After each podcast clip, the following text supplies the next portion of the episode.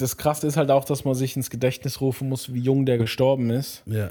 Weil wenn man den so sieht, kam der immer sehr reif rüber, sehr weit. Also man hätte jetzt, wenn man den so sieht und es nicht wüsste, würde man sagen, oh, der ist schon so Anfang 30, vielleicht sogar Mitte 30, weil der sah immer sehr erwachsen aus. Ja. Und auch die Art, wie er sich gegeben hat, war halt schon so schon alte erwachsen. Seele, sage ich jetzt mal. ja. Dabei war er wie perfekte- alt, als er gestorben ist? 25, oder 25. 26? Das ist der perfekte gell? Anfang. Wir machen, glaube ich, einen Code Open, weil das, was du jetzt gerade gesagt hast, hat so gepasst, Alter. Ohne Witz, Mann. Mhm. Der Dude war wirklich für sein Alter voll weit. Und auch bei Biggie, voll vielen fällt es gar nicht auf, so wenn du hörst, wenn die Leute über Biggie reden, so, ah ja, der war ja schon bla bla bla. Dicker, der war 24, die waren Kinder, Alter. Mhm. Das, war, das waren Kids, wenn ich so an mich mit 24 denke Mhm. und dann dran denke, was die so, über was die so geredet haben mit ihren Anfang, Mitte 20ern und über was die gerappt haben und so. Also mehr Tupac als Biggie, muss ich sagen. Die, ja, aber Biggie kam auch älter rüber, als er wirklich war. Ja, also das das ja. ist schon krass. Das ist ja, Das ist schon richtig krass. Ja. ich sag mal, ich würde mal sagen, wir fangen einfach mal an. Ich mache jetzt mal Mhm. die Ankündigung. Das war schon mal ein perfekter Start. Das lassen wir drin, Alter. ich würde sagen, herzlich willkommen, das ist der Menace Society Podcast. Mit mir ist wie immer der Homie D. Yo. Und mein Name ist Sebastian Gomez, Grammy Gomez, nennt es wie ihr wollt. Und es ist soweit. Wir reden über den Mann, den Rapper, der Rapper, der über Beats schmettert, jeden MC zerschmettert. Über Beats Bretter, die musste ich korrigieren. Ja, habe ich doch gesagt. Aber ja. Nein, du hast schmettert gesagt. Ja, Über Beats brettert, jeden MC zerschmettert. Wir reden über Tupac. Wir reden über Tupac. Nicht, dass jetzt alle denken, es kommt eine cool Savage Bio oder so. Was eigentlich Ja. auch cool wäre, aber das Was ist ja auch nice wäre, aber wir behandeln ja Ami-Rap. Ähm, ja. und unser heutiges Thema ist Tupac. Wir haben eigentlich schon sehr lange wollten wir das machen. Das war eigentlich so die Idee vom Podcast eigentlich, dass wir eine Tupac-Bio machen. Mhm. Aber wir haben uns halt gesagt, hey, ähm, wir wollen da erstmal unser, sagen wir mal, wir wollen da erstmal unser Handwerk richtig können, bis wir zu so jemandem wie Tupac kommen. Und wir können es immer noch nicht. Nee. Ich würde sagen, mittlerweile können wir es ziemlich gut so. doch, doch. Und wir sind ready. Wir sind ready. Ja, und ähm, wenn wir halt über Tupac reden, dann sprechen wir halt nicht nur von einer Legende, sondern wir reden eigentlich von einem Mythos, der da aufgebaut wurde. So. Und ähm, wir gehen jetzt aber ein bisschen hinter dem Mythos. Wir wollen so ein bisschen herausfinden, wie war der Dude drauf und was ist sein Background und warum ist es so weit gekommen, wie es gekommen ist, weil das ist halt wirklich eine tragische Story, klar. Wir werden jetzt nicht die nächsten paar Teile hier rumheulen, aber wir, ihr wisst, wie es endet. Es endet tragisch, es endet traurig halt, ne? Ja, und ähm, deswegen habe ich gesagt, hey, haben wir uns gesagt, wir legen mal einfach los. Und die hat ja am Anfang schon gesagt, der Dude wurde 25 Jahre alt und wirklich, der war so reif von seiner Birne her, so weit, dass man das wirklich nicht gedacht hätte.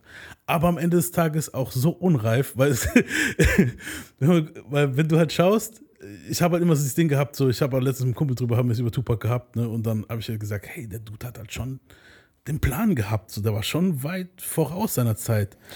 Und dann hat er so gesagt, nein, Mann, der Dude hatte nicht den Plan halt, weil Also, mh, hatte nicht den Plan, würde ich jetzt nicht sagen. Ja, nicht den Plan, aber man muss gucken, der Dude war 25, der war ein Kind theoretisch noch und ist in dieser Gang-Ecke am Ende gelandet, obwohl der eigentlich kein Gangster ist. Und das, Uns eigentlich besser hätte wissen müssen, ja. genau, vor allem nach der, nach der Vorgeschichte, wo jetzt seine Mom ihm gegeben hat und das, das werden wir heute ein bisschen mehr erkundigen, ist es halt schon traurig, dass es in die Richtung gegangen ist, weil es hätte in so viele Richtungen gehen können. Also, ich sag mal Umfeld und Testosteron. Auf jeden. Und Ja. Ja, das mer merkt ihr aber wahrscheinlich, also die jüngeren Zuhörer unter euch werden sich denken, hä, der war doch cool und bla bla. Aber die älteren Zuschauer unter euch, Zuhörer unter euch werden sagen so, ja, mir, es, mir hätte es vielleicht genauso passieren können. Und im Laufe, also wenn Tupac in die 30er gekommen wäre, in seine 30er, wäre das ein ganz anderes Level gewesen wahrscheinlich. So, der hätte viel mehr Also- positiveren Scheiß machen können. Also so. Also, wenn, wenn Knarren in Deutschland genauso eine Gegebenheit hätten wie in den USA, wären wir wahrscheinlich auch nur 25 geworden. Es kommt drauf an, wenn du dann halt noch Fame hast und das und das dazu. Also es Das kann ist noch schlimmer, passieren. klar. Ja. Ja, Aber wenn man so, wenn man so guckt, auch wie das jetzt hier ist bei uns zum Beispiel im Vergleich, hier kannst du dich ja theoretisch mit jedem anlegen, wenn du Glück hast, zieht er halt kein Messer, ne? Ja. Aber jetzt, stell mal vor, hier wird jetzt jeder, so wie in Amerika, jeder zweite, dritte mit einer Knarre rumrennen, weil man dort halt carryen darf in vielen Staaten so. Mhm. Dann äh, wäre das hier wahrscheinlich auch anders. Auf jeden Fall. Auf jeden Fall. Dann würden aber auch so viele, dann würden aber auch so viele ihre Fresse nicht so weit aufbauen. Das ist halt auch so ein Ding. Ja, ja, ja. Aber das ist die Sache. Jung, viel Alkohol im Spiel. Ja, klar. Drogen, Testosteron, Ein Haufen Umfeld. Leute, da mal, jeder kennt es, Ja. man ist mit seiner Entourage unterwegs, es ist ein Haufen Leute. Der eine reißt das Maul auf, der andere reißt von den anderen das Maul auf und dann geht's los. Weißt du so? Ja, so Ja. Sachen passieren, aber da ist es halt natürlich äh, das in ganz anderen Dimensionen gewesen halt. Aber darüber reden wir später. Fangen wir mal so an, über Tupac ein bisschen zu reden halt. Klar, Pac ist halt auch so eine Sache, ähm, also viele sagen, auch sein Cousin hat es, glaube ich, in, in, in der Doku gesagt, äh, man sagt über Tupac halt, wenn er hat mehr in acht Monaten erlebt als drei Leben in ihrem gesamten Verlauf. Und das habe ich bei der Recherche jetzt hier.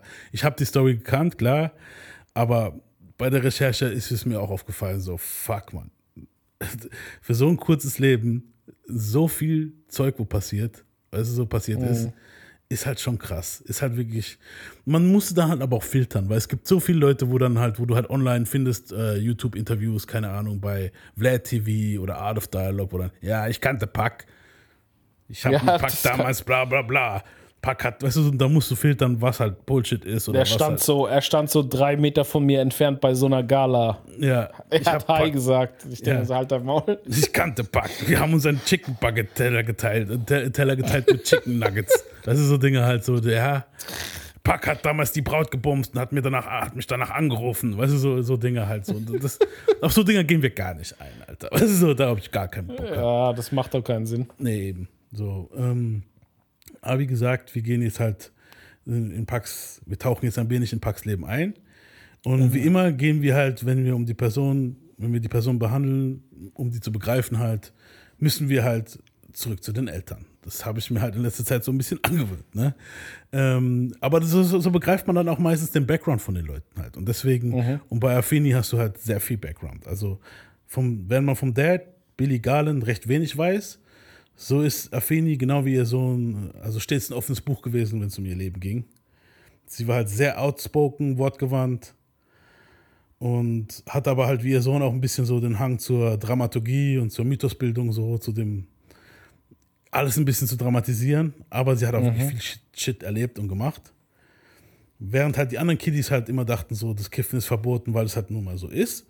So hat ein jüngerer Pack halt gewusst, warum es verboten ist was die rassistischen Hintergründe des Verbots sind und so weiter und so fort, weil sie halt schon young educated hat, halt wirklich sehr jung ähm, immer gezeigt hat, pass auf, das und das ist so, weil so und so.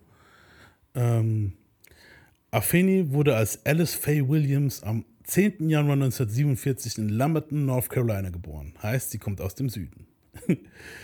Und sie wuchs in der Stadt im Süden halt der USA auf, bis sie elf war. Und Glow ist, ihr, ist Afenis ältere Schwester und sie ging halt mit ihr durch dick und dünn. Die Glow lebt heute noch. Äh, typisch für ältere Geschwister sorgte sie halt immer dafür, dass Afeni aus, äh, sich aus Ärger halt raushält. Oder wenn sie in Ärger drin war, hat sie sie halt rausgezogen. Äh, ihr Vater war ein LKW-Fahrer, der konsequenterweise nie da war und seiner Frau halt auch ständig fremd ging. Noch dazu Konsequenterweise. ja, weil- also wenn er es halt durchgezogen hat, dann halt richtig. wenn du halt nicht da. Also er war konsequenterweise nie da und deswegen ging er ihr fremd.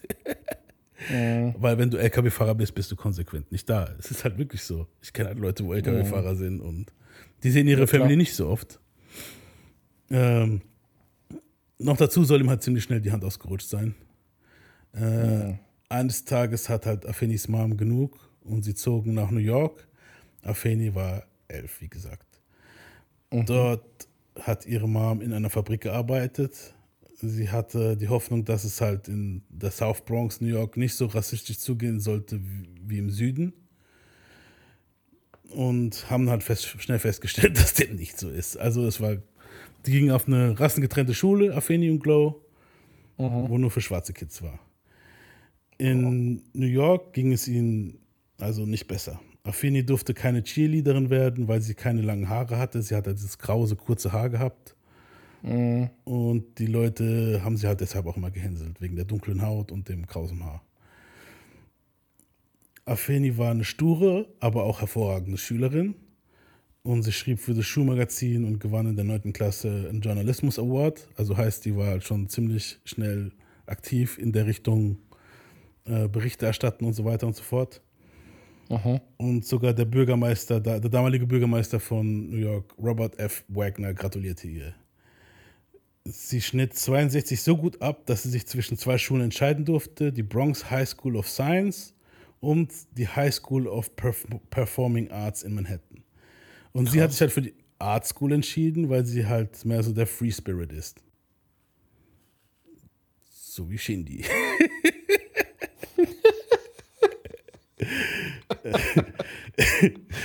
Noch ein bisschen Deutschrap reingebracht. Eine Prise Deutschrap darf nicht fehlen.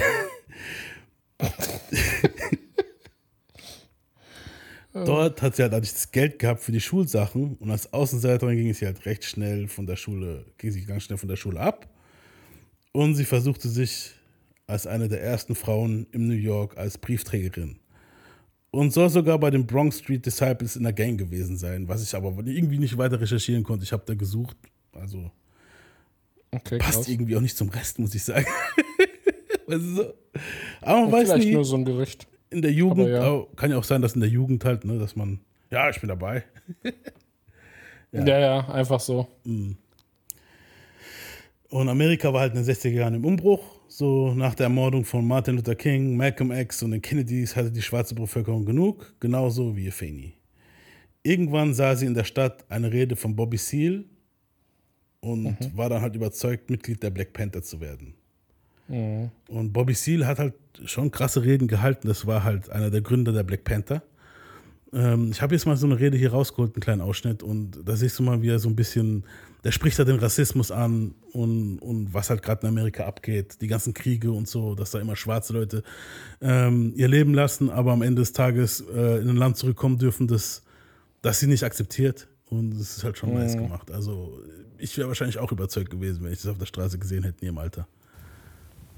Examiner made a report back here in the last Sunday's paper that we were anti-white, that we hold no bones, this is a quote, hold no, pick no bones about being anti-white. This is a bold-faced lie.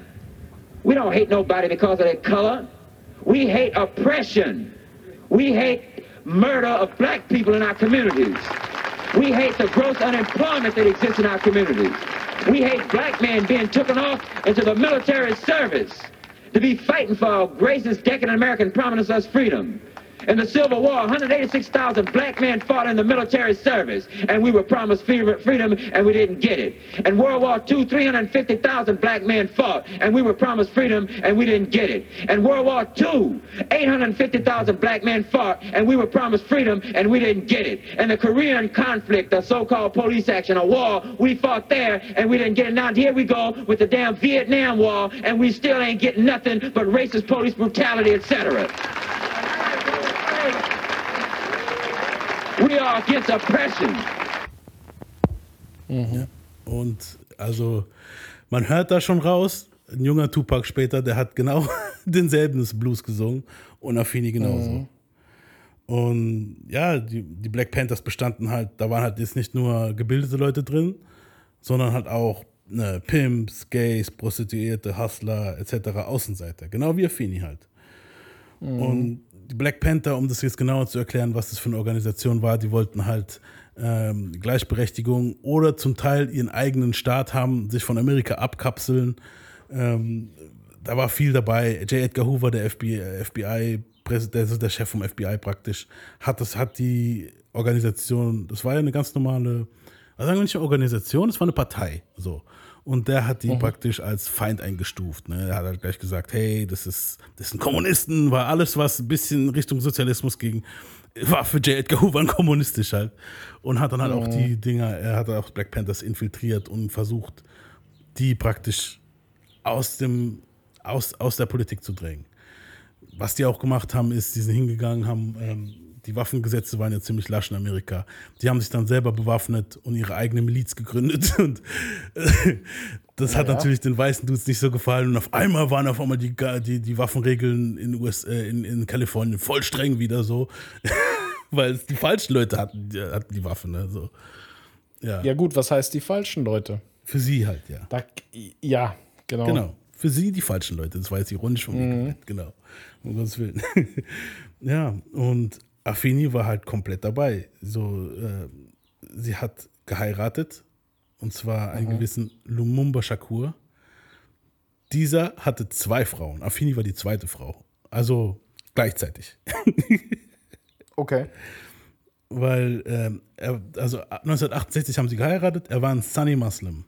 Das ist äh, so eine Art, sowas wie Black Muslim, bloß geht es in eine andere Richtung. Um das jetzt zu erklären, würde für den Rahmen sprengen. Ja, aber der Dude war halt klein, cool gekleidet, hatte immer eine Sonnenbrille auf und stotterte.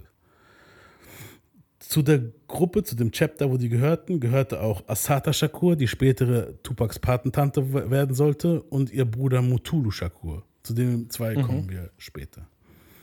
Afeni las dort Bücher von Malcolm X, Mao Zedong und Fidel Castro, was halt ziemlich krass Richtung äh, Kommunismus geht, aber auch Sozialismus. Ich, ich kenne es halt auch von zu Hause. Du hast dann halt, also bei uns zu Hause war es zumindest so. Mein Dad hat damals, als ich noch in den 80ern, als ich aufgewachsen bin, hatten wir bei uns ein riesengroßes Plakat von, von äh, nicht Fidel Castro, äh, Che Guevara.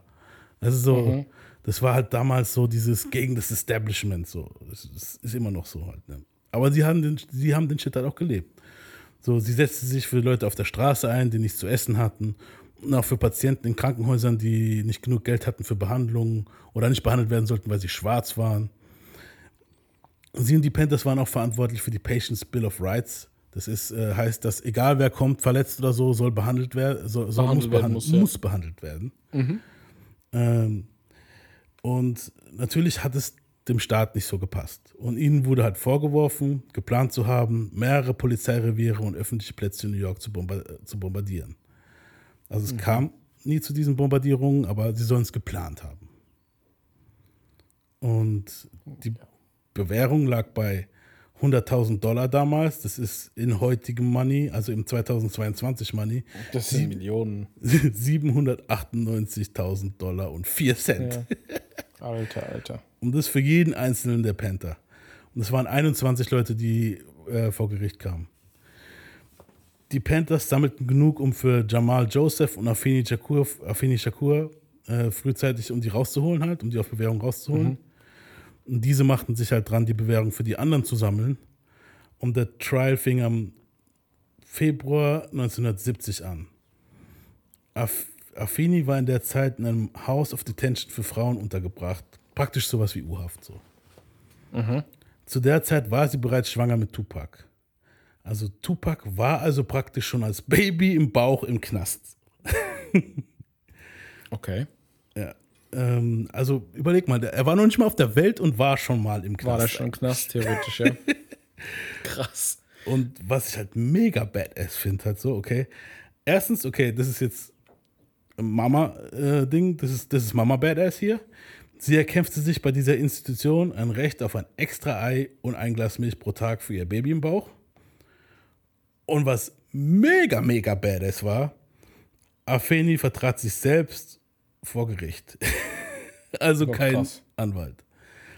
Sie selbst, und sie war brillant, sie vernahm Zeugen und etc.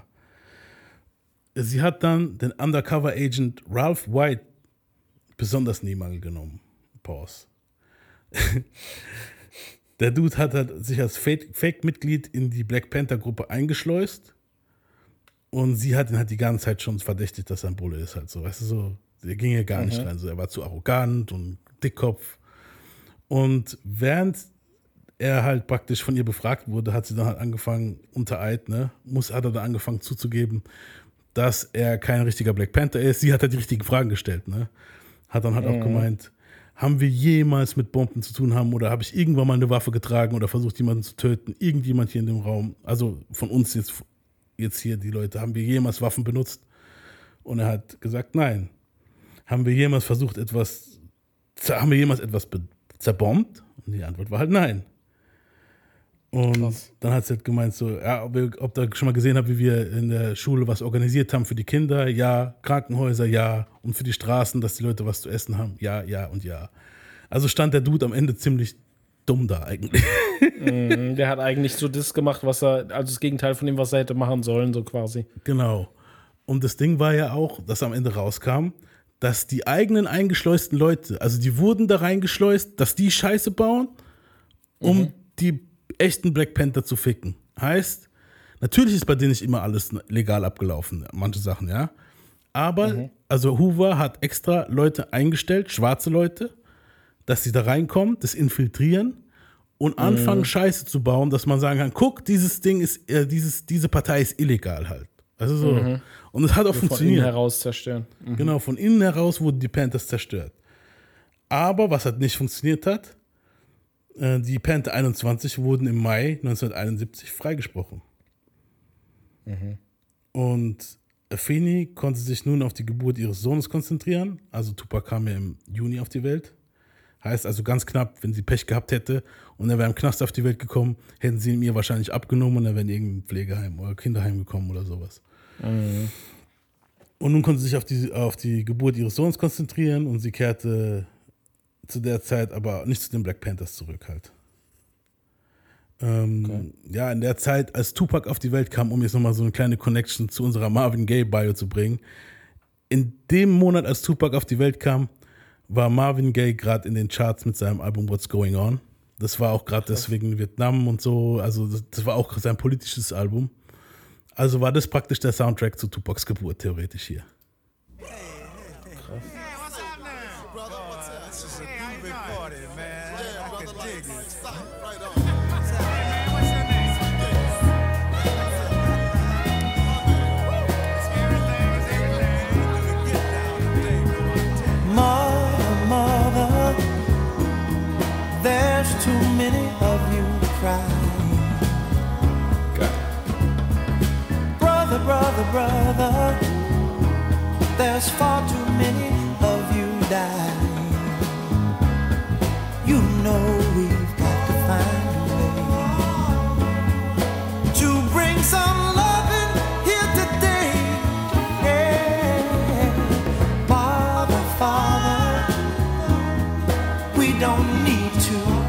Escalate. You see, war is not the answer, for only love can conquer hate. You know we've got to find a way to bring some loving here today. Oh, picket lines and picket signs.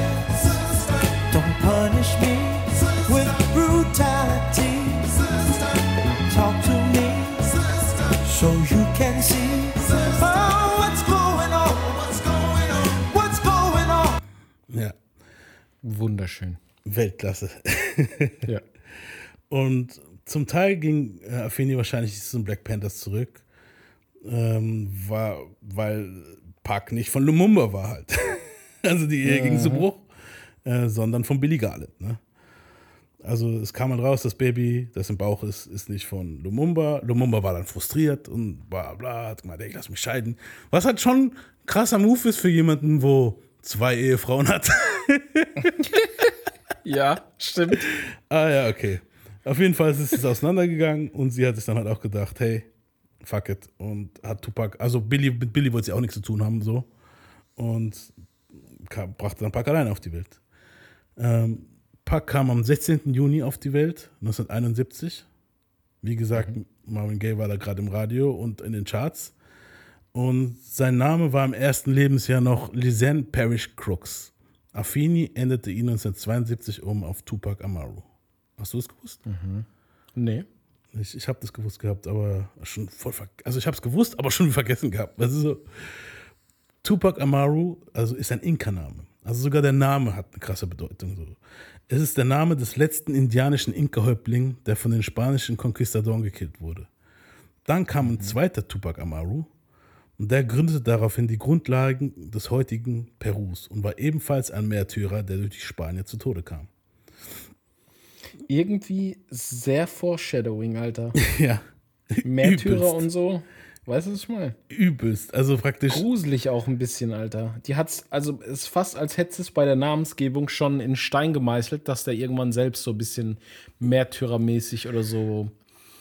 Ja, krass. Ja, ja, das kann auch sein, dass durch diesen, also durch diesen Namen, wo er hat, dass er so das damit sich identifiziert hat, weißt du so. Und deswegen Ja, hat er auch das kann ich mir eh dieses- vorstellen. diesen Märtyrer Das kann ich mir gehabt, vorstellen. weißt du so. Ja, ja, das kann ich mir vorstellen. Ja.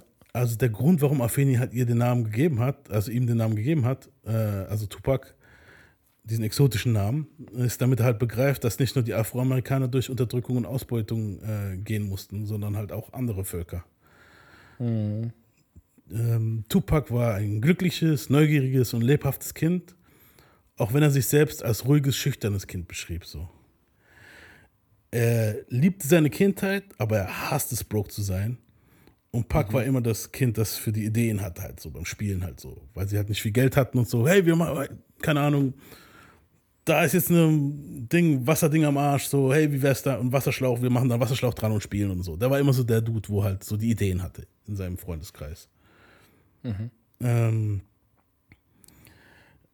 Afeni kam mit Mutulu Shakur zusammen und heiratete, heiratete ihn 1975 was ich nochmal dazu sagen will, was er, weil er sich halt immer als schüchternes Kind gesehen hat, ist es nicht bei jedem irgendwie so, dass er das macht so?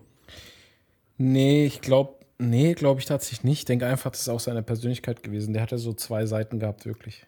Ja, aber also bei so mir, einmal diese ganz, der hat einmal so diese ganz ruhige, zurückhaltende Seite. Wobei habe ich auch im Endeffekt. hat jeder. Das Also, kommt, ja, das kommt immer drauf an, mit wem du bist. ja, genau. Und Wenn du dich mit deinem, wenn du bei deinem Freundeskreis bist, wo du dich wohlfühlst, bist du eher wild Mhm. und offen. Wenn du halt mit neuen Leuten oder irgendwie bei einer Veranstaltung, sage ich jetzt mal, bist oder so, bist du halt ein anderer Mensch. Das ist aber normal, glaube ich. Ist einfach Anpassung. eben. Das, das, das Ding ist, also wenn ich jetzt mich als Kind beschreiben müsste, so theoretisch, und das Ich ist bei vielen so, sagen. ich hätte auch schüchtern gesagt, aber wenn ich dann Aufnahmen sehe von früher oder wenn meine Eltern drüber Mhm. Ja. reden, dann ist es totaler Ja. Bullshit, weißt du? ja, es ist aber echt so. Ja, man hat wahrscheinlich vieles nicht so empfunden, wie man, wie es halt für andere dann ankommt. Weißt du, was ich meine? Ja, ja, und bei ihm war es wahrscheinlich genauso halt, ne? Ähm, wie gesagt, Affini kam halt mit Methulo zusammen. Äh, die heiraten 1975. Er brachte seinen Sohn Maurice, besser bekannt als Moprim Shakur, in die Ehe. Und Afeni und Mutulu bekamen eine Tochter und sie nannten sie Sekivia. Tupac nannte sie immer voll liebevoll Set. Das ist halt Tupacs Schwester. Ähm, mit der ging er durch dick und dünn. Die war halt bis zu seinem Lebensende, war die eigentlich immer am Start so. Afeni ließ Tupac täglich die Zeitung lesen und er sollte ihr berichten, was drin stand. das ist halt, Das ist, das ist aber eine gute Methode. ja. Ja, das ist schon eine gute Methode. Und sie hat dann halt immer, er sagt das und das und das, und das hat sie dann immer erklärt. Weißt du, warum das so ist? Weißt du, warum die Politiker das jetzt so und so machen? Weil, bla bla bla bla. Also war der schon ziemlich jung interessiert an Kunst und eben Politik. Äh, Tupacs Patenonkel Geronimo, Geronimo Pratt kam 1972 fälschlicherweise hinter Gittern und sollte erst nach 27 Jahren wieder freikommen. Das war halt ein ziemlich hohes Tier bei den Panthers. Seine Patentante Asata, Mutulus Schwester, kam 1973 wegen Mordes an einem Polizisten hinter Gittern, an einem State Trooper. Es war eine Polizeikontrolle, die außer Kontrolle lief. 1979 wurde sie von, den, von der Black Liberation Army befreit und tauchte jahr- jahrelang im Untergrund ab. Die Black Liberation Army, um zu beschreiben, was das jetzt für Dudes sind, das waren so Abzweigungen von Black Panthers, als die sich alle dann abgekoppelt haben und hin und her. Ist halt ein bisschen schwer zu erklären alles, aber habe ich auch auch keine Lust drauf, weil sonst wird es hier ein Polit-Podcast so. Aber Nee, kann man sich ja drüber informieren. Genau, ja. Könnt ihr gerne googeln, könnt ihr gerne schauen, da gibt es auch krasse Dokus und so. Eine krasse Sache halt. Mutulu war Teil dieser Black Liberation Army, dazu kommen wir später noch. Und wie gesagt, Affini, äh, Asata wurde halt 1979 von denen befreit.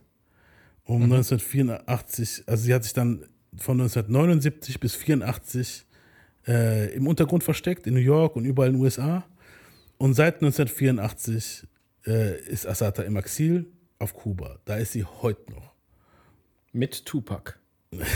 Das sagen ja viele, ne? also, sie, also sie lebt Ich heute musste, noch. ich musste das machen.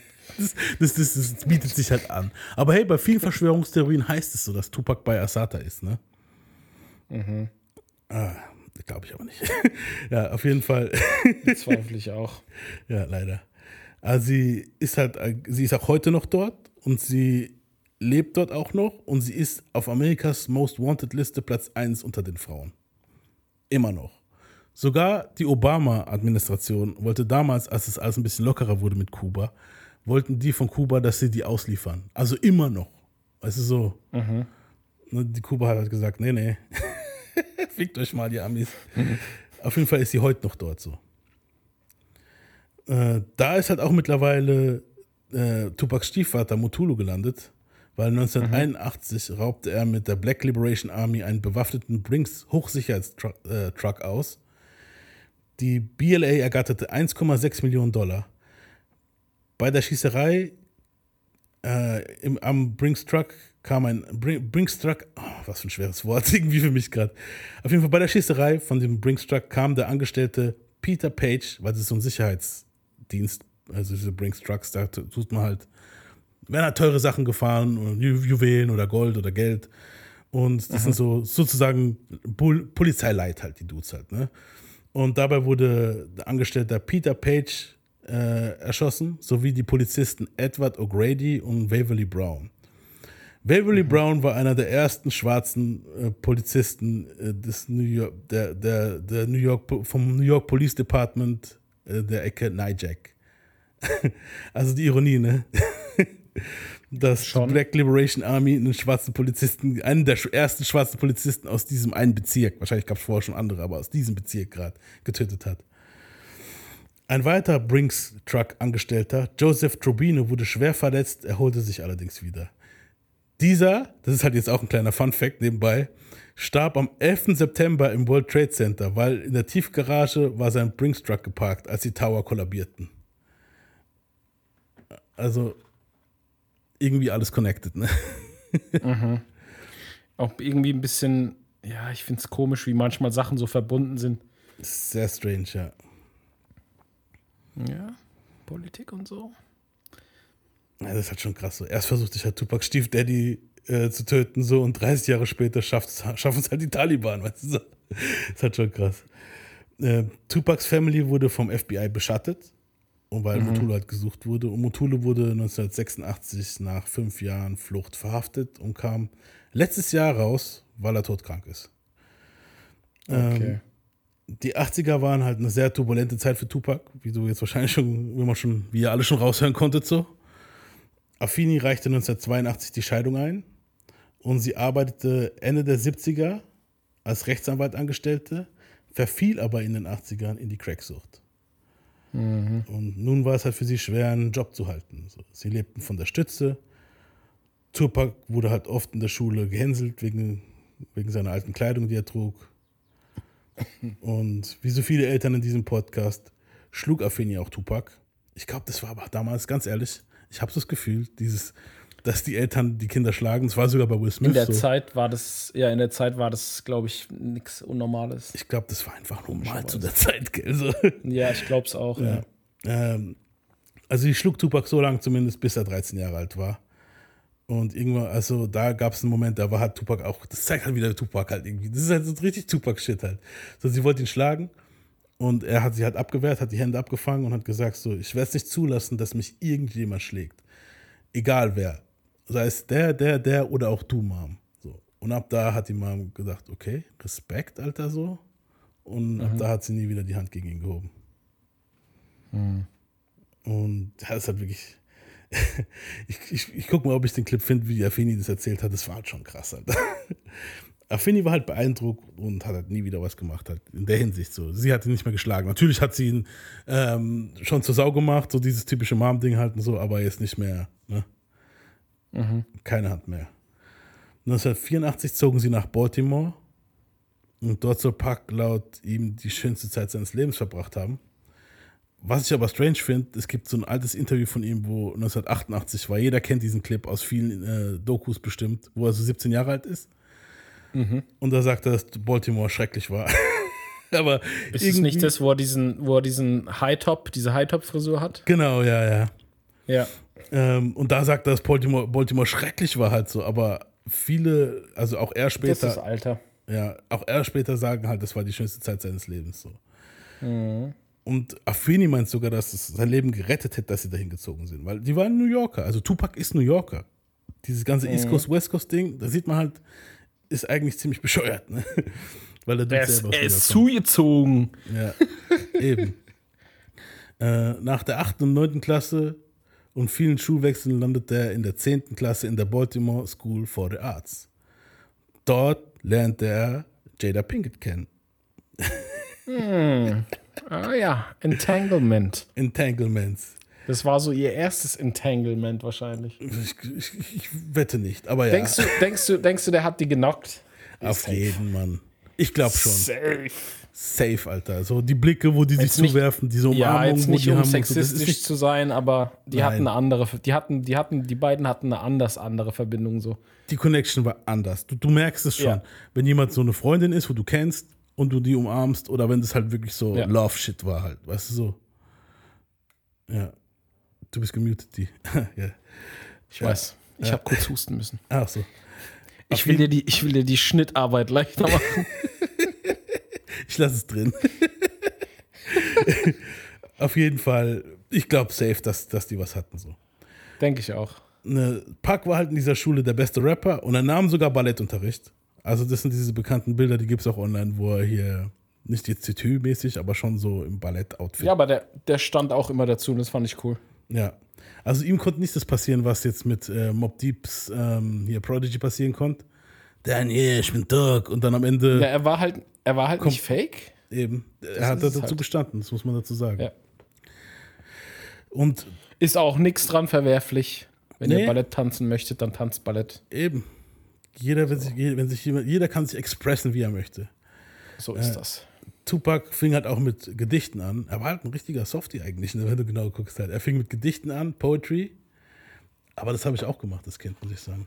Also daher, also Gedichte. Gedichte und so ein Zeug, ja, ich auch. Vor allem in der Zeit, als man so in der Schule lernt. Man lernt es ja hier in Deutschland immer schön. Ich weiß Ja. nicht, ob es heute noch so ist, aber früher war das ein großer Bestandteil vom, war es Deutschunterricht? Ich Ja. glaube, ja. Ja, da hast du aber dieses alte Ja. Goethe-Kacke und so, das war jetzt nicht so meins. Ich habe Ja, aber man hat, Shit dadurch, gemacht, man hat dadurch aber Interesse gewonnen. Deswegen sind wir später wahrscheinlich auch in Rap übergegangen. so. Genau, und bei ihm war das ja genauso. Er Mhm. fing halt, darauf wollte ich eigentlich hinaus so. Er hat halt seinen eigenen Style mit zerrissenen Jeans und so. Er war so ein bisschen der Arzi-Dude, aber er fing durch das Poetry halt auch an, auf Rakim-Beats zu rappen, halt so, conscious. Es Mhm. war halt mehr so dieses, hier, die Regierung und bla bla, das zeige ich euch später alles jetzt hier noch. Er Vorstufe von seinem anderen Zeug später, ja. Genau, ja, so. Er fluchte halt nicht gern und war ein hoffnungsloser, Rom hoffnungsloser Romantiker, der Frauen wie ein Gentleman behandelte. Bis halt eine zu ihm meinte, er sei zu nett und deswegen wird sie nicht daten. ich glaube, da hat jeder schon Und, mal- und, dann, und dann später hieß es, first off, fuck your wife and the click you claim. Ja, er hat dann auch gesagt, hey, alle anderen sagen fuck bitches und so und dann habe ich gesagt, hey, dann bin ich jetzt genauso halt so. dann mache ich das jetzt auch so. Das ist dieses typische Jugendding halt, das ist klar. Ähm, man muss irgendwann mal so den Mittelweg finden, Leute. man muss wissen, wann man sagt, wann man Bitch sagt. ja, wir waren da auch nicht besser. Ja, eben. I I get a lot of friends because I have respect for women, ultra respect for women. But then, like I, I was, I was liking this girl in, in Tam, and um, and I'm extra nice, you know, extra gentleman. I'm extra just like, oh, you're beautiful and you deserve the best. And she told me I was too nice. I couldn't believe it. We, we, it wouldn't work because I was too nice. That was the ultimate stab in the back. So I went through a week of just going, forget it. I'm just gonna be like them, because they seem to get the girls and they're they're they call girls the B word, you know, and they smack and beat and they're get they're getting girls and I'm going peace and I think you're beautiful and I'm and they're going to me, well I like him because he's masculine. I'm masculine. I mean, Äh, die Schule förderte sein Talent als Schauspieler und er trat in mehreren Theaterstücken halt auf. Und zwar war er war zwar wegen seiner Herkunft noch ein Außenseiter, aber er hat trotzdem einen sehr gemischten Freundeskreis gehabt. Also er hing nicht nur mit schwarzen, nicht in Klammern nur mit schwarzen Kids ab, aber halt nicht nur mit den Kids aus seiner Nachbarschaft, sondern halt auch mit weißen Kids und andere äh, Jugendliche halt von allen Kulturen so. Also ähnlich wie Will Smith Der hat halt, eigentlich in seiner Jugend. der hat ne? halt eigentlich viel Verschiedenes gesehen, so wie wir auch. Wir waren ja auch alle Multikulti. Also du hast auch verschieden, äh, verschiedene Kulturen gesehen, verschiedene Familien so, Genau. verschiedene Familienstrukturen und so. Das macht schon viel aus. was das Beste ist, weil da hast du das Beste von allem. Weißt du, du weißt, was Ja. die Stärken und Schwächen von jedem sind. So, das ist cool. Also so, du hast da italienische Family, da ist die russische, die ukrainische, die, die türkische, die venezolanische, die spanische. Weißt du, du hast alles gemischt gehabt. Und da sind die Ossis, da sind die Wessis. Also du hast alles gemischt. Das war geil halt. Das Ja, du, gut. du lernst halt aber auch, du lernst aber auch viel Gepflogenheiten und so, das ist schon cool. Genau, ja. Und äh, die Klicken bei ihm waren halt auch gesund gemischt, egal ob schwarz, weiß, hetero, schwul. Weißt du, das war bei uns jetzt nicht so krass der Fall, glaube ich. Aber es war halt so. einfach eine andere Zeit bei uns. Es, es hat sich nicht ergeben. Wenn einer schwul gewesen wäre, wäre er halt schwul gewesen. So, das wäre mir jetzt scheißegal gewesen. Da hat sich jetzt in der Clique nicht ergeben, aber mal, jeder kannte bestimmt irgendjemanden. ja, das ja. Leute, die sich später geoutet haben, auf jeden Fall. Ähm, also Pax Horizont war unbegrenzt und genauso war sein Musikgeschmack. Ähm, Es ist ein sehr gemischter Musikgeschmack. Und ich habe mir gedacht, wir hören mal so ein bisschen rein, weil es gibt persönliche Notizen von Tupac, von Musik, die ihm gefallen hat. Und ich habe mir mal so ein paar, auch er hat so, kleine Soundtracks gemacht und Mixtapes und so für sich selber. Und die findet man heute noch online. Also ihr könnt suchen, ihr findet das. Oh, krass. Und ich habe mir mal so ein paar Dinge, auch, auch seine Schriften so, ich erkenne seine Schrift. So, also so. Und ja, hören wir uns mal so ein paar Songs an. Ein paar Sachen erwartet man, weißt du so? Ein paar Sachen erwartet man wirklich so. Ähm, aber ein paar Sachen verwundern einen wirklich so. Wir fangen jetzt mal mit etwas an, wo man so ein bisschen erwarten kann. Zum Beispiel hört er, hat er gern Curtis Mayfield mit Move On Up gehört.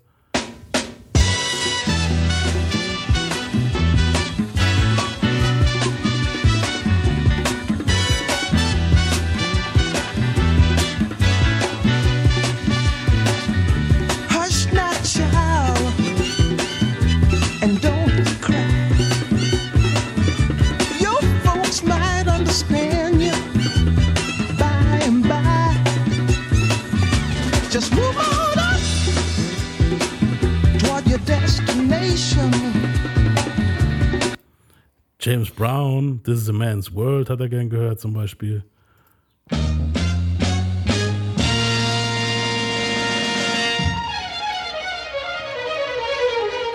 Sexistisch. Aber er sagt ja im Moment, This is a Man's World. Ich weiß. This is a man's world. But it wouldn't be nothing. Nothing.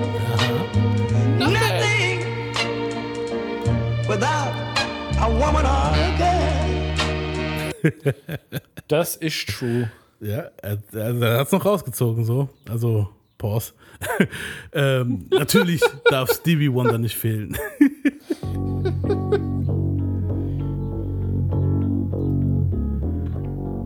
Bin auch eigentlich fast mit dieser ganzen Musik groß geworden, weil mein Dad viel so Zeug gehört hat. Also, meine auch. in hot Mississippi, surrounded by four walls that ain't so pretty.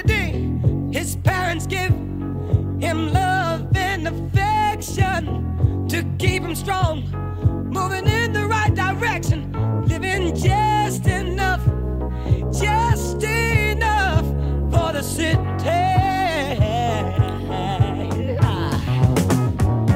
His father works Geiler Scheiß, Mann. Was ich, was ich auch sehr interessant finde, jetzt an, Mhm. gerade an bei diesen drei Songs merkt man es auch, der Inhalt ist einfach aus dem Leben gegriffen. Ja, Ganz normal, ganz normale Alltagsgeschichten größtenteils. ja, Wenn du jetzt heute guckst, ist alles künstlich.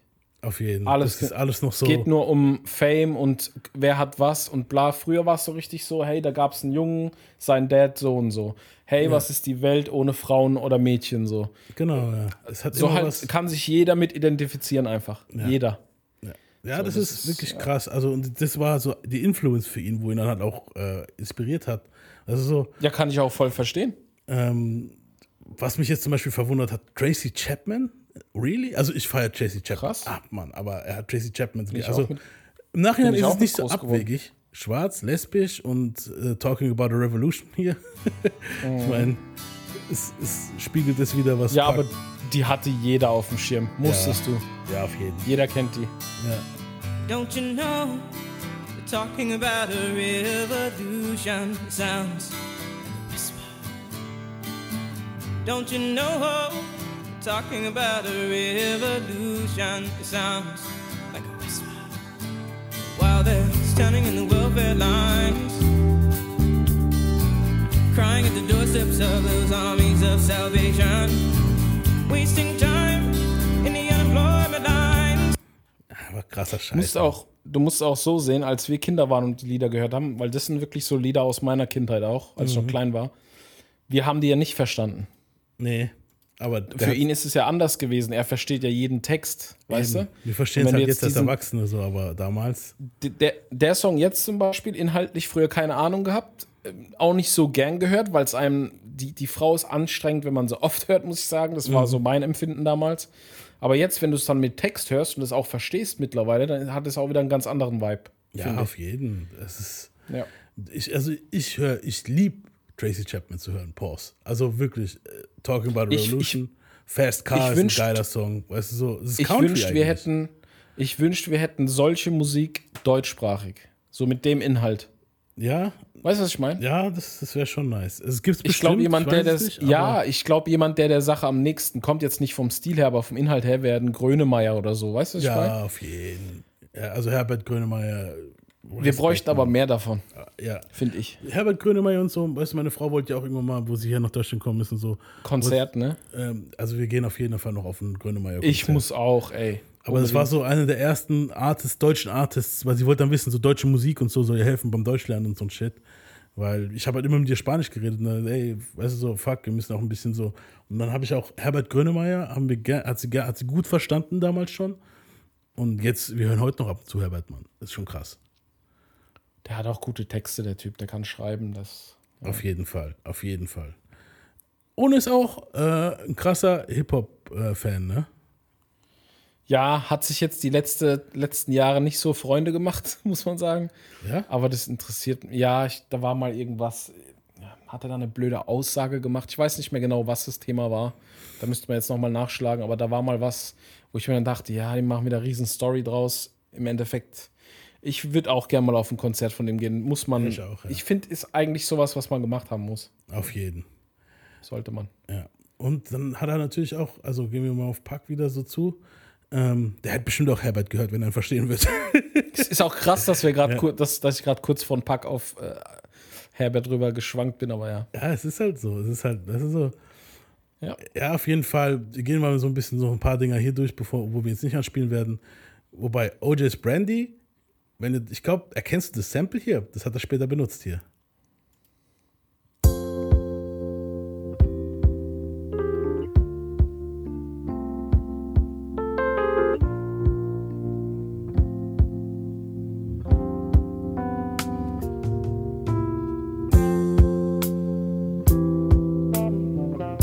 Ah, äh.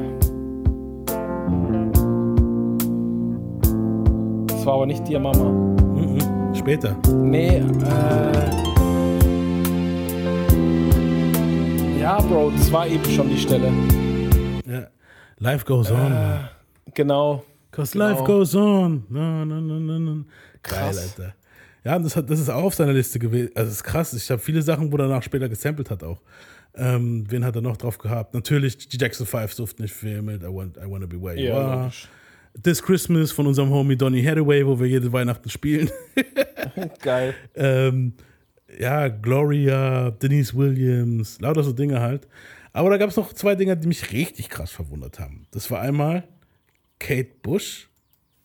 Out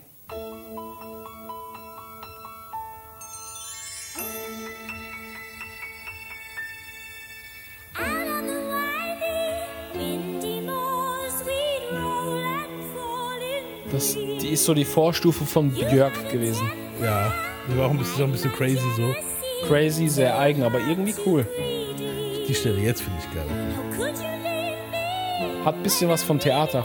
Ja, ja, die ist auch sehr theatralisch vom, vom Videoclip her und so. Aber geil, das ist halt sein Ding gewesen so. Ja, aber Das hier. kann ich verstehen. Ken- Kann ich verstehen, wenn er. Ja, ja, klar. Kennt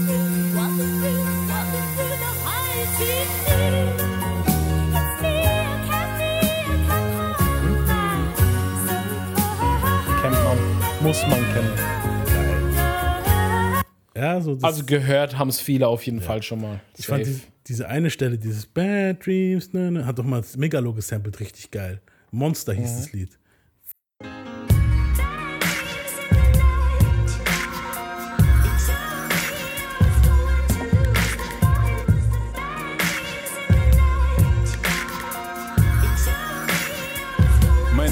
Entstehung war ein Experiment, wie die Drogen im Labor. Feier ich Genau. auch. Mann. Ja, auf jeden Fall, das ist halt mehr so ein bisschen so das Theatermäßige, aber daran merkst du, so, so Pack war so ein Dude halt. Der war so allround, hat er alles gehört. Der Ich hat nicht nur auch- Hip-Hop gehört, sondern auch, weißt du, so. Ja. Ich hätte auch voll gern gehabt, dass er mit so Leuten Collabs gemacht hätte. Das wäre sau interessant gewesen, glaube ich. Das hätte ja noch passieren können eigentlich, so. Man weiß es nicht. Ja. Ja, das Ähm, meine ich ja. Was halt auch zum Beispiel was ist, wo er später gesampelt hat. Hier.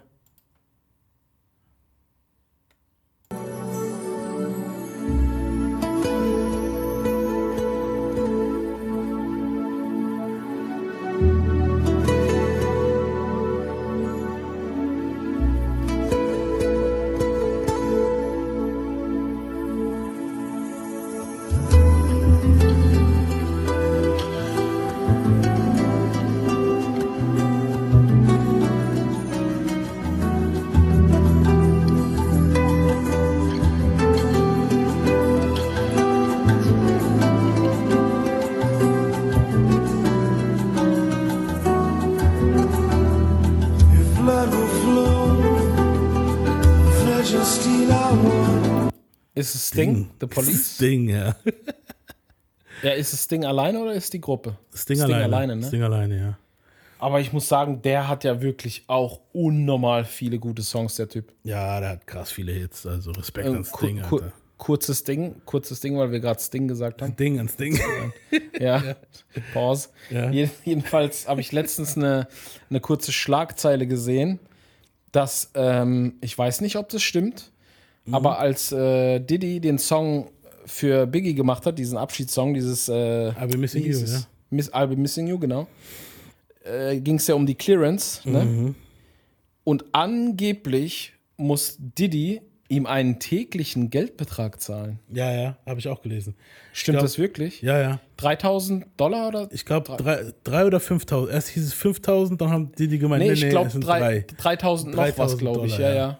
Pro Tag. Alter, überleg mal täglich. Und das macht er jetzt schon lange. Bro, Deswegen immer eure Samples clearen, So- Leute. täglicher Monatsgehalt. Der hat einfach gesagt, ey, entweder zahlst du mir 3000 pro Tag bis, bis an dein Lebensende so, Mhm. oder du kriegst halt nicht. Ja. Nee, er hat es benutzt, glaube ich, ohne dass, weißt du so, das ist das Ja, aber Problem danach gewesen. halt, du darfst es dann halt nicht weiter vertreiben, Genau, weil wenn ja. der dann sagt, nee, ist nicht, dann musst du es rausnehmen. So. Ja. Krass, Alter. Und also ich sag mal so, Sting und Tracy Chapman, mit denen würde ich niemals ficken, wenn es um Royalties geht, Alter. Tracy Chapman Nee. ist krass und Sting auch. Ding, ähm, hier, Juice World hat auch dieses äh, Sample benutzt, wo auch Nas benutzt hat, dieses, na, dünn, dünn, dünn, dünn, dünn, dünn. Weißt du, was ich meine? Ähm. Shape of My Heart hieß der Song von Sting. Und Juice World, das mit, mit dem Lied mit dem Ach doch, ich weiß, was du, ich weiß, was du meinst, ja. Äh, Nas hat auch dieses da, wo er Fake Dogs, No Love, da, da, da, da, weißt du so, da ist Mhm. der übrigens Pack drauf anscheinend. Und, ähm, und, ähm, ja, Juice World hat auch dann auch das vor kurzem nochmal, also, wo er seinen Durchbruch hatte, das, das Sample benutzt. Und die Mhm. haben auch nicht viel Geld gesehen für dieses, also für, also vor allem Juice World, weil es war ja ein Riesenhit. Ich glaube, der hat gar nichts gesehen dafür, Alter.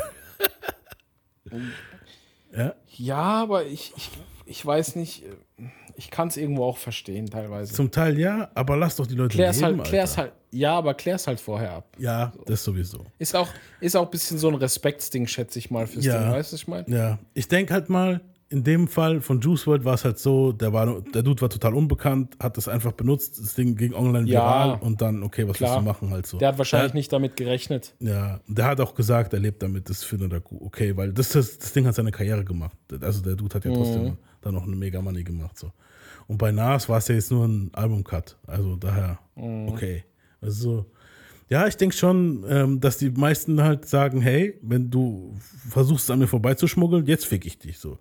Aber dann gibt es halt auch manche, wo sagen, nee, hey Mann, ich will 70 Prozent. Und Klar. ja, War das nicht, war das bei Nas nicht das, was beim ähm, ähm, bei dem Video am Schluss kam. Ja. Welcher Song war denn das noch? Ah. If I. Nee, Ja, if doch. I, If I Rule the World. Doch, If I. Rule the World, gell? Ja.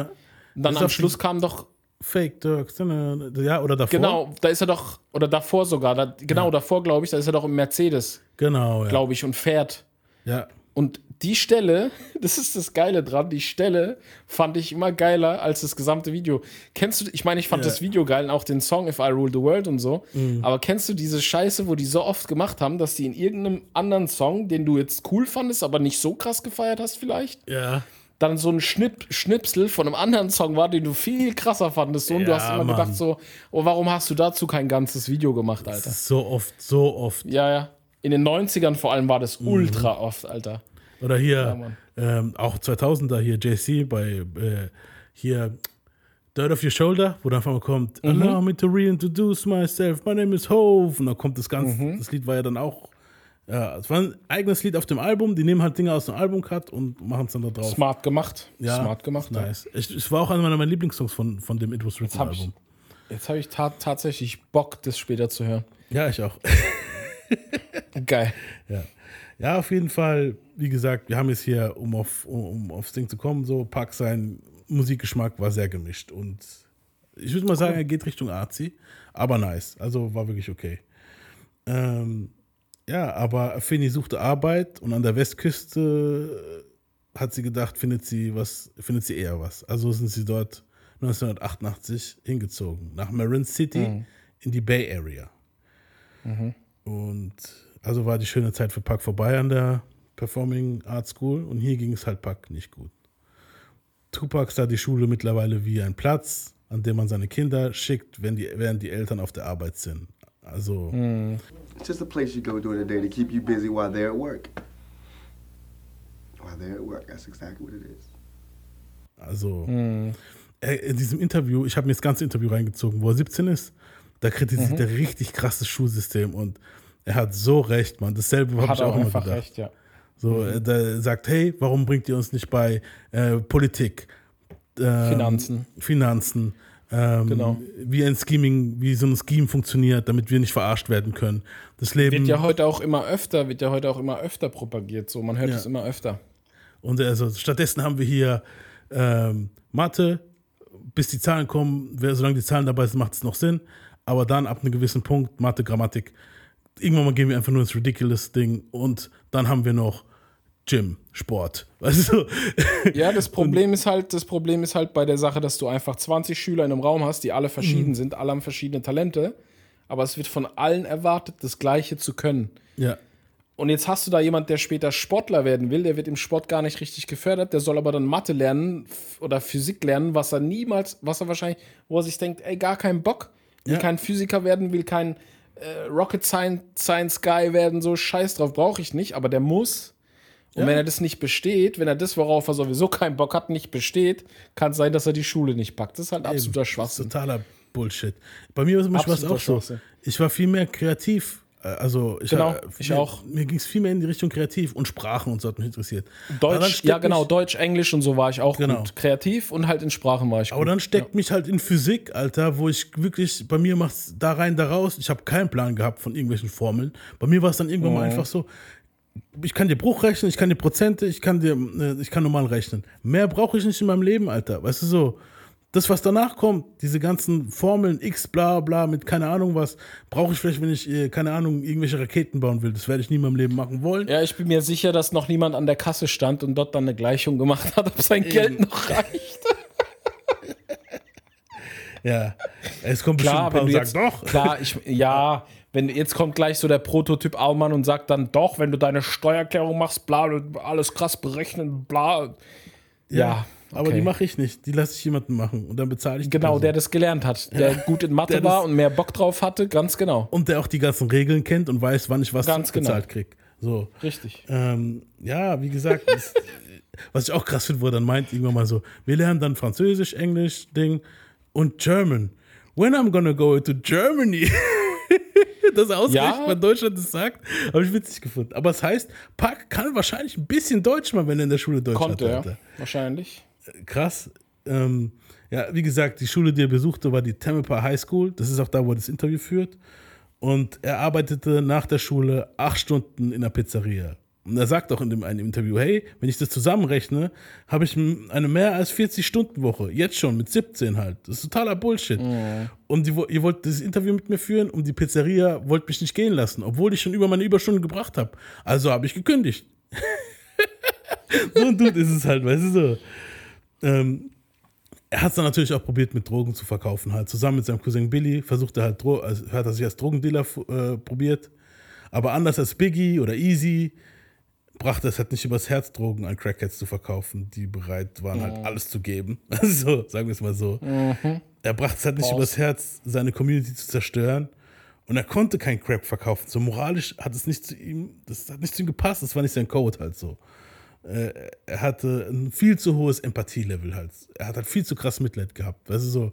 Und er weiß halt genau, was es in, seiner, äh, in seinem Umfeld macht. Er sieht es an seiner eigenen Mom, weißt du so. Ja, und der Dealer kam halt nach ein paar Tagen zurück und meinte, man, give me my drugs back.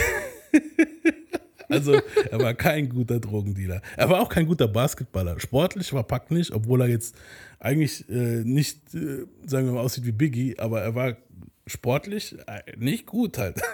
Ja, körperlich fit heißt nicht unbedingt, dass du sportlich bist. ja, eben. Aber da gab es halt noch Rappen. Und darin war halt gut so. Und Layla Steinman war eine Dame, die holte die Kids von der Straße, um Kunst zu performen. Sie ist sozusagen so, sie war halt sehr conscious und laid back. Das war so eine Social Workerin. So, kennst, kennt man diese Leute, wo so ein bisschen so sich um die Jugend kümmern halt so. Äh, es war eine weiße Lady, weiße Latina-Lady mit jüdisch gemischt so. Äh, und die pushte halt Pack und passte halt auf ihn auf so. Ähm, Affinis Drogensucht wurde halt immer schlimmer und Tupac hielt es halt zu Hause immer weniger aus so. Und bei ihr, sie hat halt ihn und seinen Cousin genommen und hat ihn halt auch äh, immer gefördert, dass der halt seine Musik machen kann. Und ähm, die haben dann auch eine Rap-Gruppe gegründet, äh, die hieß Strictly Dope. Pac nannte sich MC New York, weil er sich halt so sein New Yorker Ding bekennen wollte dort halt so. Und sie, er, tra- die traten halt immer in so, in so kleinen, äh, ja, wie, wie so Jugenddingern, wie nennt man Jugendzentren und so, sind die halt immer aufgetreten. Und die haben auch ihre ersten Demos aufgenommen als Strictly Dope. Und da hören wir uns mal ein paar Sachen an. ähm, ich kann dir jetzt nicht genau sagen, was der erste Song ist, den Pack aufgenommen hat. Ähm, ich würde mir jetzt mal von der Quali her und von der, wie, wie er rappt und so, würde ich sagen, wäre es dieser Song hier gewesen. Miney the Mucha. Das klingt schon sehr, noch sehr unreif. Aber ja, hören wir es mal an.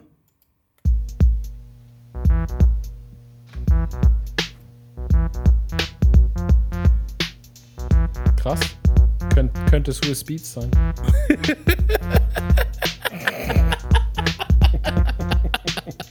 I know this girl and her name is Minnie. Living in the Ah, Mini, Mu- Mini the Mucha, ja. Met her at a school dance, so I took a chance. Walked into the parking lot for a little romance. Got into my car, Also Leute, das ist nicht Pack, ne? Das ist der andere Homie. Nee, nee. Ich, ich spule jetzt mal vor auf Pack. put the key in the wow. I couldn't quite believe.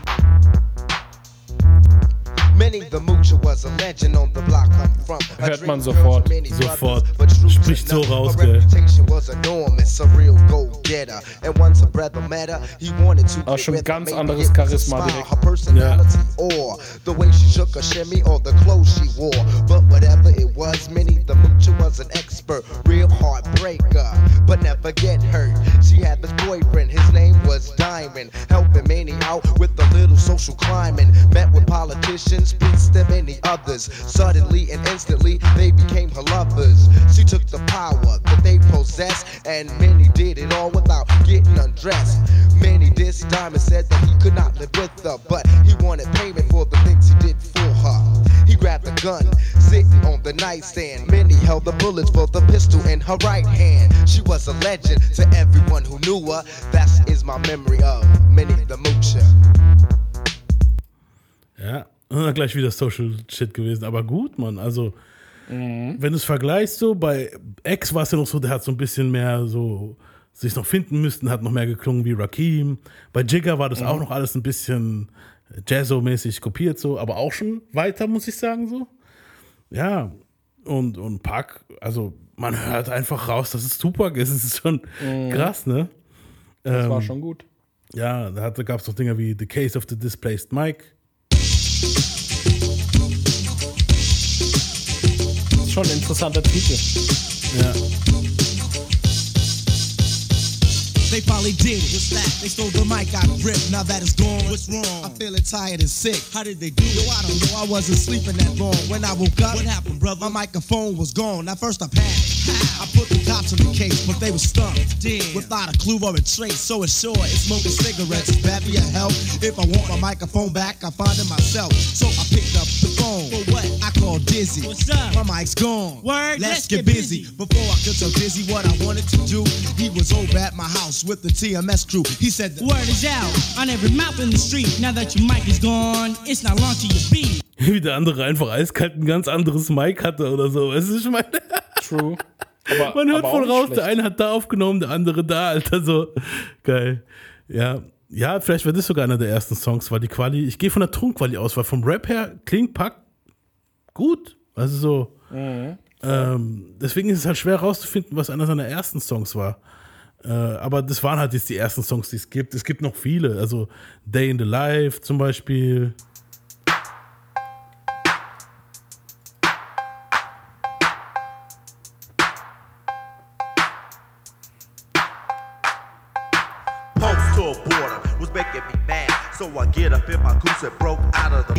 Heat, chilling up the center. Uh, it's not hard.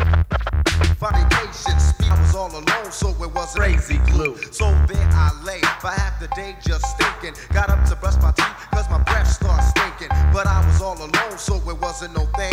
Got up to take a shower and heard the phone ring. Picked it up for salutations, little bit frustrations. Who could be disturbing? Auf jeden Fall finde ich geil bei ihm, dass er immer eine Story erzählt. Man will immer wissen, wie es weitergeht irgendwie. Es war jetzt bis jetzt immer so eine Storyteller-Story, also so eine. Storyteller-Geschichte. Er erzählt was und du bist drin so. Das war jetzt gerade dasselbe eigentlich über dem Stevie Wonder-Ding mit He was born, bla bla bla, weißt du so? Und hier auch, ich bin aufgestanden, mir die Zähne geputzt. Dann bin ich da hingegangen. Was, was, was passiert als nächstes? So, weißt du, was ich meine? So. Macht's interessant, ja. Genau, ja. Und das bekannteste von ihm aus der Zeit war Panther Power.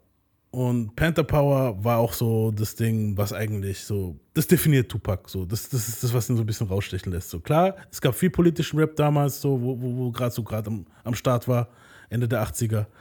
Man merkt seine Einflüsse, so ein Public Enemy auf jeden Fall, Ice Cube. äh, Ähm, aber Panther Power zeigt dann halt auch, wie viel Knowledge er hier, ich finde krass, wie viel Knowledge er hier droppt. So, weißt du, so, das ist schon übel. Er sagt eigentlich genau das, was gerade das Problem ist in Amerika. Und das ist der letzte Song, den wir uns jetzt anhören von den älteren Sachen, würde ich jetzt mal sagen.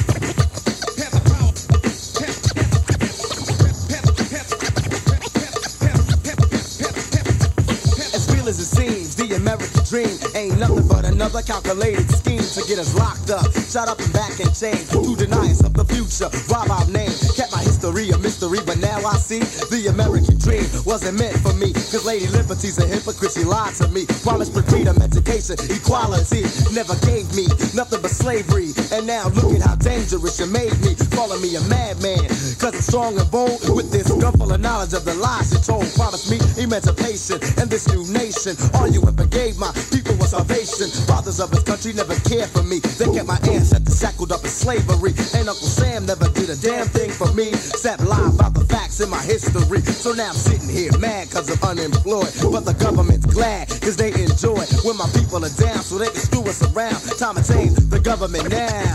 Panther power. Krass.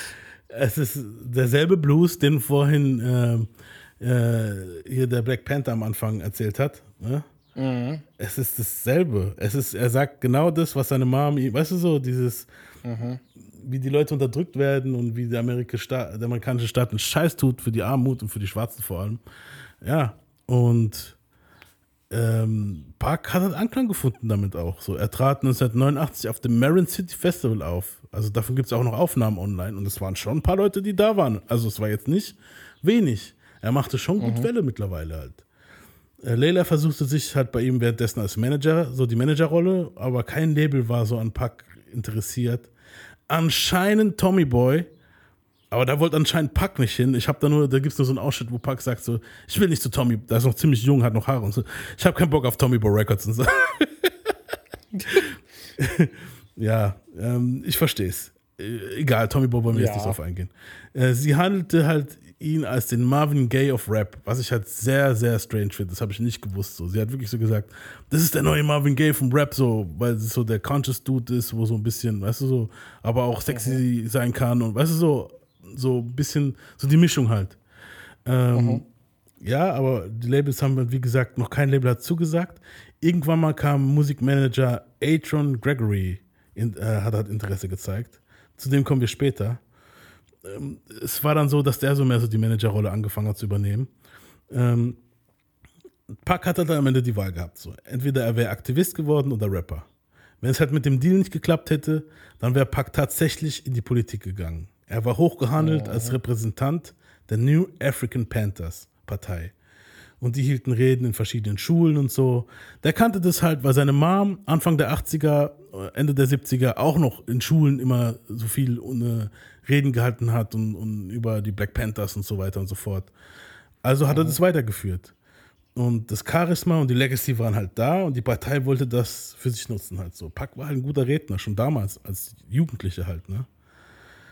Doch bevor es soweit kam, meldete sich halt Layla, weil Digital Undergrounds Chuck G und dessen Manager Atron Gregory, also der auch Pucks Manager war, also mittlerweile, waren halt an Puck seinen Skills interessiert und die waren halt gerade auf dem Weg zu ihrer Tour. Ich glaube 90 oder 89, ich bin mir nicht mehr sicher.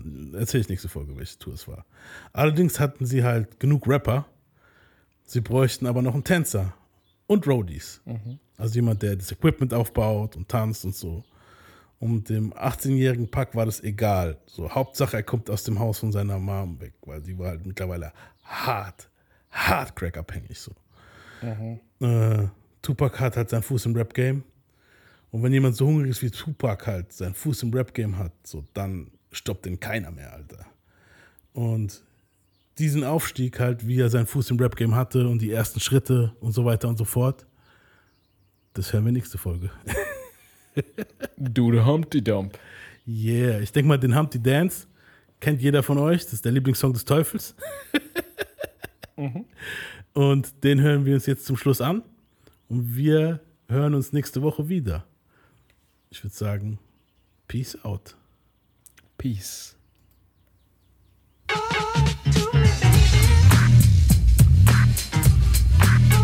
Oh, du, der Humpty Dump. Yeah. Immer mit der nasalen Stimme da. So Weltklasse, gell? I'm about to ruin the image and the style that you're used to. I look funny. But yo, I'm making money, see? So yo, world, I hope you're ready for me. So true, Alter. Auch voll real einfach. Geil, Mann. Ich freue mich nächste Woche mal, wenn wir den die Mucke spielen können, Alter. So, jetzt kommt es gut, Mann. Legende, Alter. Yo, ladies, oh, how I like to funk thee. Gleich kommt mein Lieblingsstelle hier. Rappers in the top 10, please allow me to bump thee. I'm stepping tall, y'all, and just like Humpty Dumpty, you're gonna fall when the stereos pump me. I like to rhyme, I like my beats funky, I'm spunky, I like my oatmeal lumpy, I'm sick with this. Straight gangster Mac. But sometimes I get ridiculous. I'll eat up all your crackers and your licorice. Oh, yo, fat, Fat girl. girl. Come here, are you Are you ticklish? ticklish? Yeah, Yeah, I I called called you you fat. fat. Look, at me, I'm skinny. Never stop me from getting busy. I'm a freak.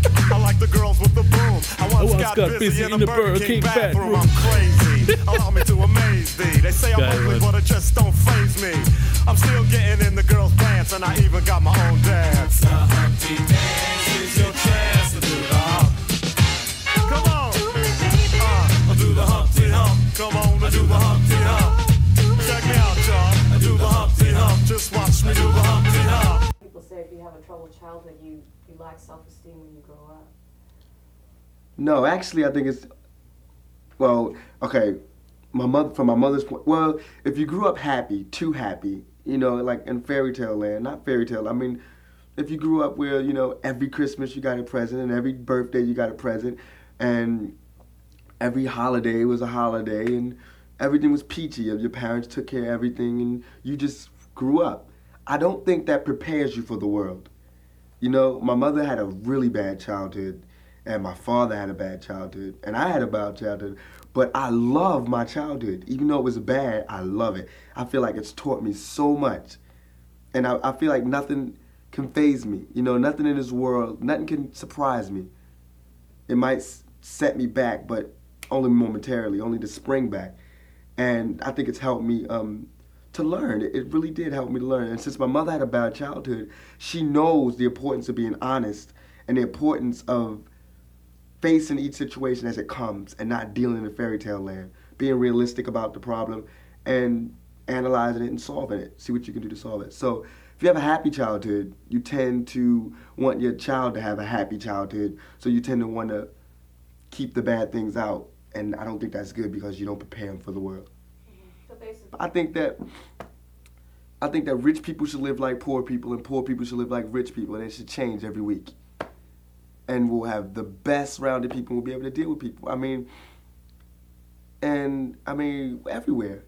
Look at cult civilizations. Look how we grew. You know, and I think we need to learn from our mistakes and stop just going through emotions, which we're doing now. It's like we're waiting for some big button to be pushed or something like that. Can you do anything about that too, But I always wanted to make a book out of my life, like a fairy tale. Well, raised, raised by the Black Panthers and strung out. So. Yeah,